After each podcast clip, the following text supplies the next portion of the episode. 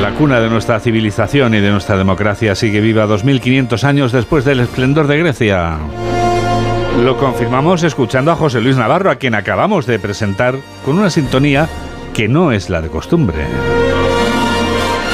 Resulta que todas las sintonías que utilizamos en este programa de noticias llevan un nombre que es con el que las conocemos internamente. Bueno, pues vamos a desvelar que esta que está sonando se llama igual que la palabra de la que hoy nos habla José Luis Navarro, que es apoteosis. Profesor, buenos días. Muy buenos días, Juan Diego.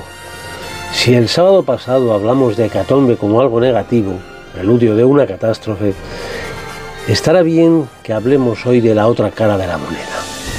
También con motivo del cierre de la liga, el domingo anterior hemos sido testigos de retiradas, despidos y salvaciones in extremis que han generado euforia porque han abocado a una alegría desbordante. Ha sido apoteósico, escuché a un barcelonista tras la victoria del equipo femenino en la Champions. La despedida de Benzema y muy especialmente de Joaquín ha sido apoteósica. La salida a hombros de algún torero en la interminable feria de San Isidro también ha ido acompañada de ese adjetivo.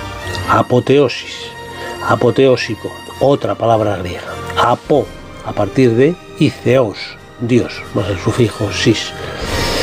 El término que se empleaba en la mitología griega para la divinización de alguien que no era realmente un dios, sino un hombre.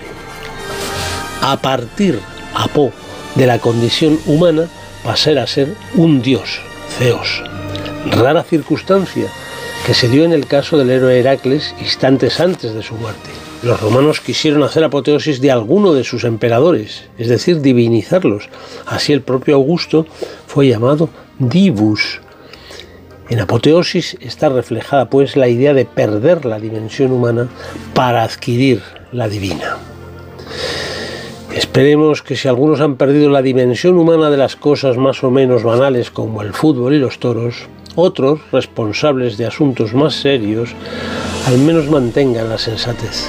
No estamos, Juan Diego, para más apoteosis. Nos sobran divos.